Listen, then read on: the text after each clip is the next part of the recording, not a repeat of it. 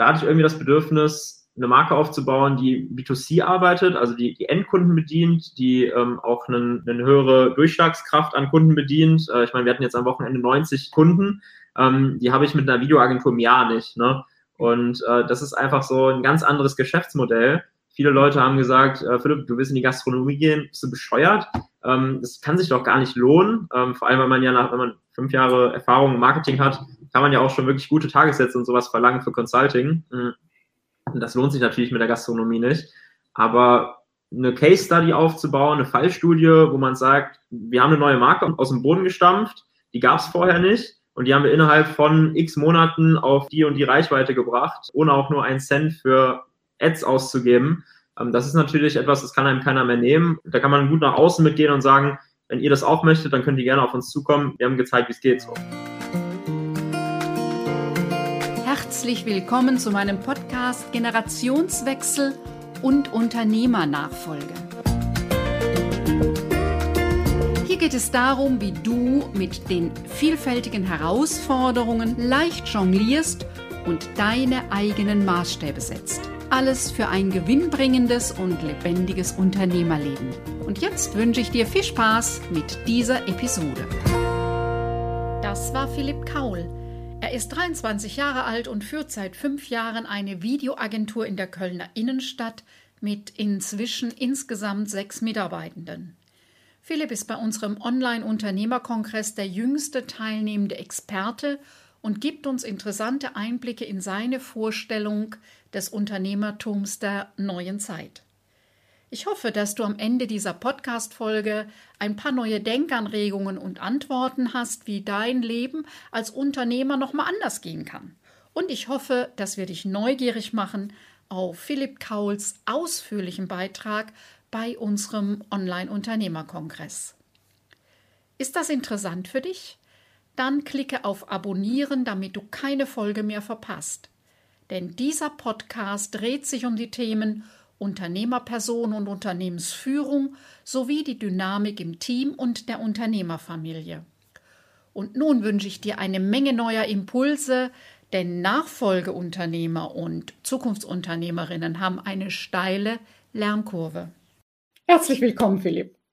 Ja, vielen Dank für die Einladung. Ich freue mich sehr, äh, heute hier zu sein und ähm, ja, sitze hier gerade in Köln in, äh, in meinem Café das Wetter ist nicht so schön draußen, aber äh, ich denke, dass wir ein sehr gutes Gespräch vor uns haben und deswegen habe ich äh, auf jeden Fall sehr gute Laune. Ja.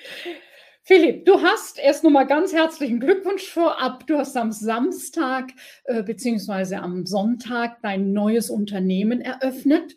Du hast mir eben gesagt, 150 Meter vom Dom entfernt ein Café. Was war bisher dein Hauptgeschäft und was verbindest du mit der Idee des Cafés mitten in Köln?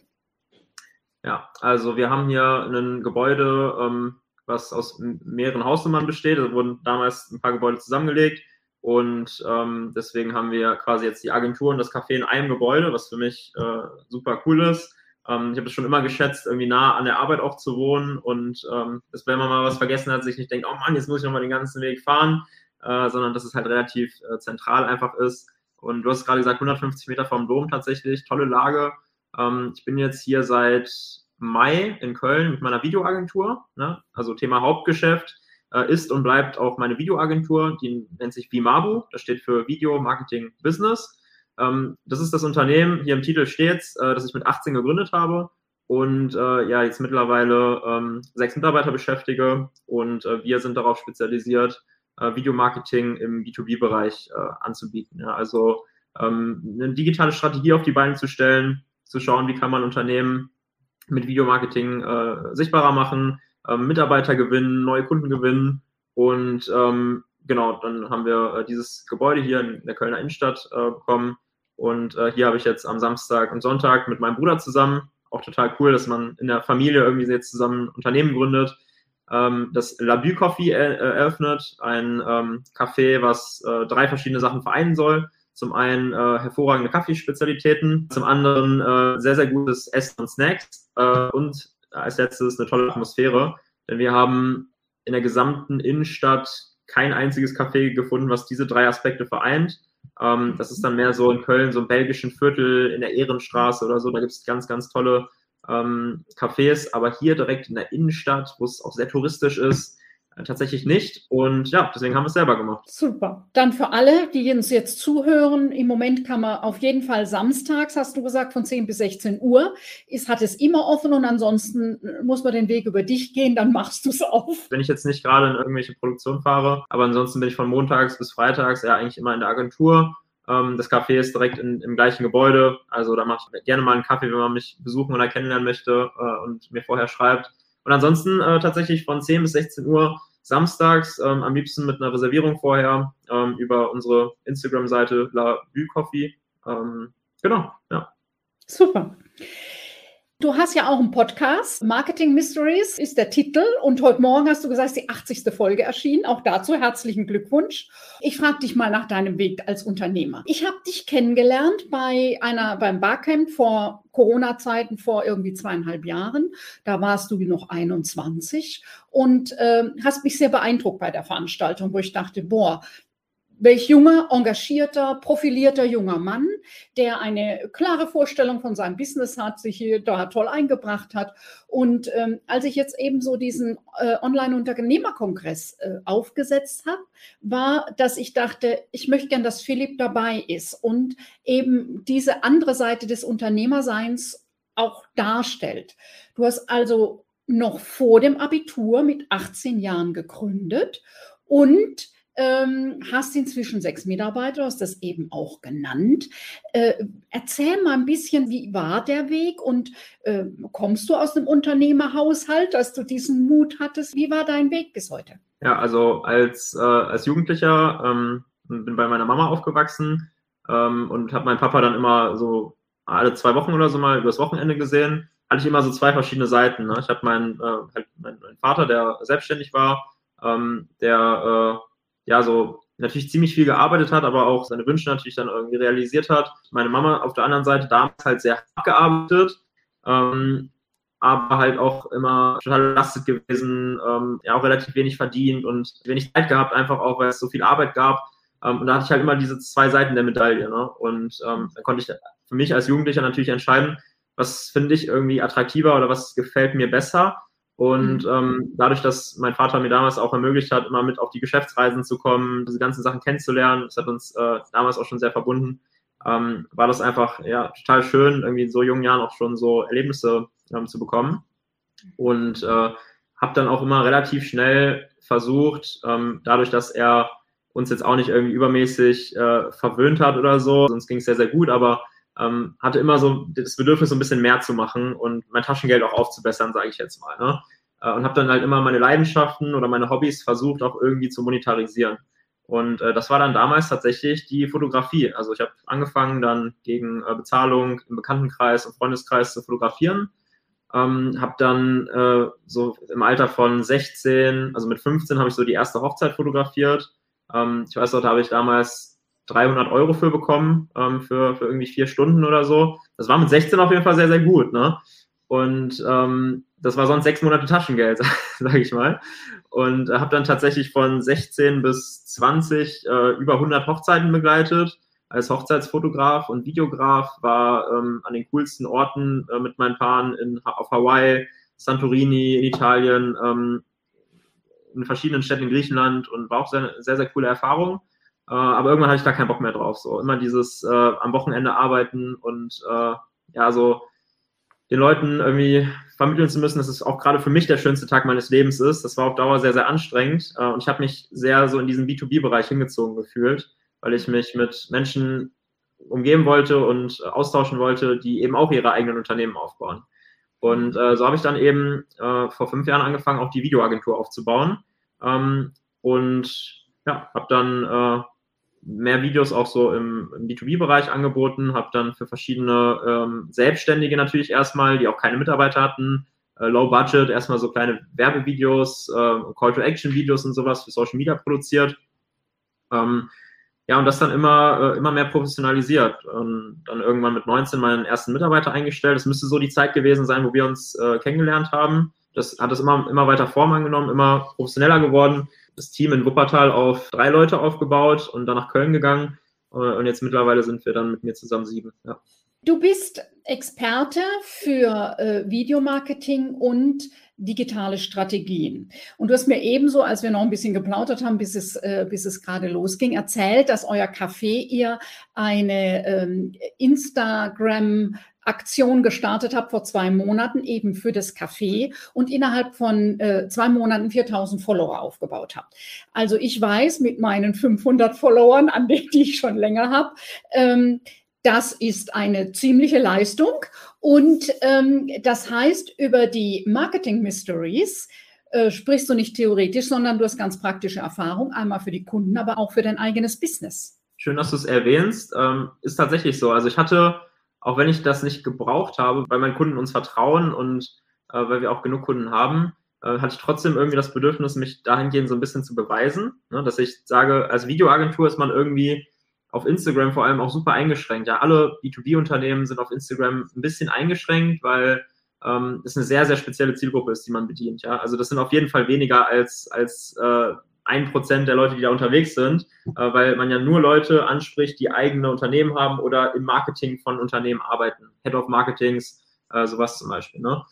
Und ähm, da hatte ich irgendwie das Bedürfnis, eine Marke aufzubauen, die B2C arbeitet, also die, die Endkunden bedient, die ähm, auch eine höhere Durchschlagskraft an Kunden bedient. Äh, ich meine, wir hatten jetzt am Wochenende 90 Kunden, ähm, die habe ich mit einer Videoagentur im Jahr nicht. Ne?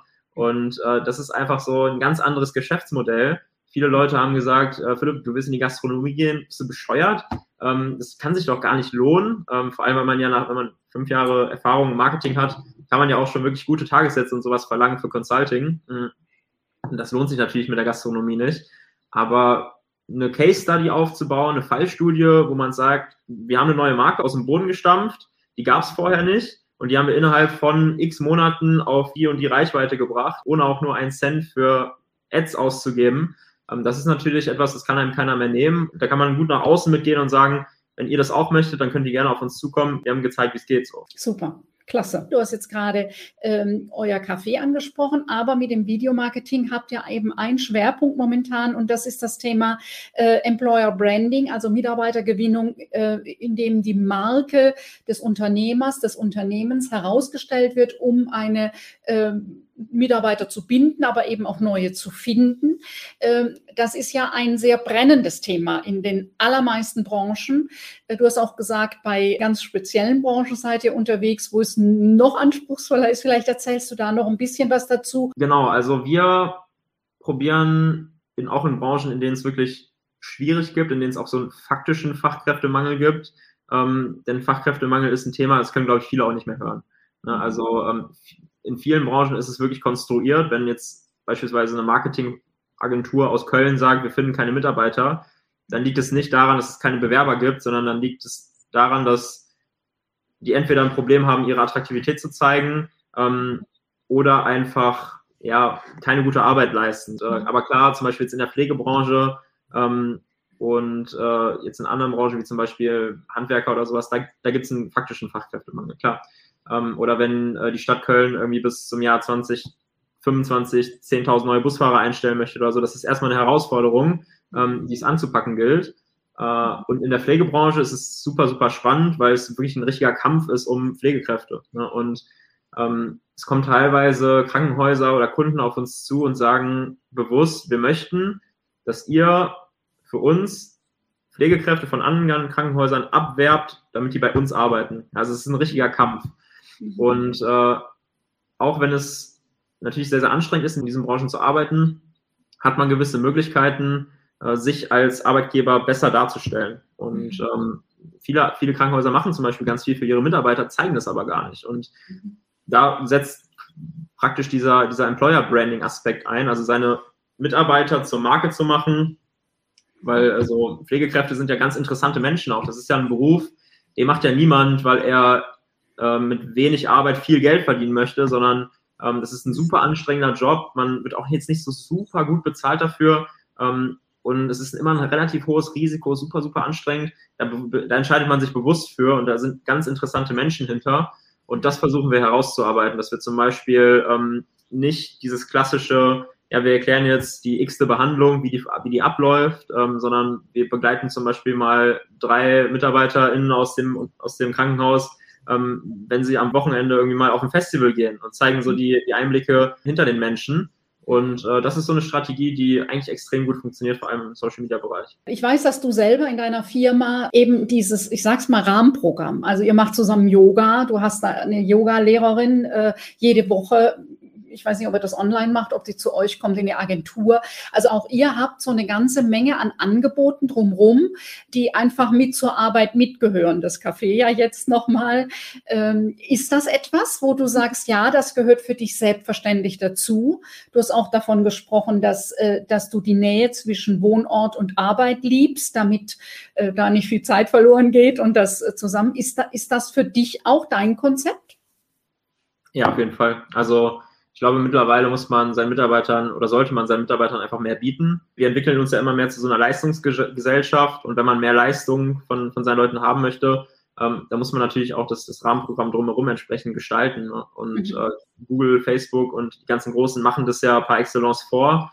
Ähm, die bauen eigentlich eigene Städte für ihre Unternehmen. Ähm, eine Umwelt, die die Mitarbeiter theoretisch eigentlich gar nicht mehr verlassen müssten. Die könnten 24-7 dort sein äh, und natürlich machen Google, Facebook das nicht, weil ähm, die Mitarbeiter jetzt irgendwie, äh, ja, keine Ahnung, da irgendwie ihre Freizeit verbringen sollen, sondern die wollen natürlich, dass sie nicht mehr merken, dass sie arbeiten. Ne? Und mhm. äh, ganz so krass ist es bei uns nicht.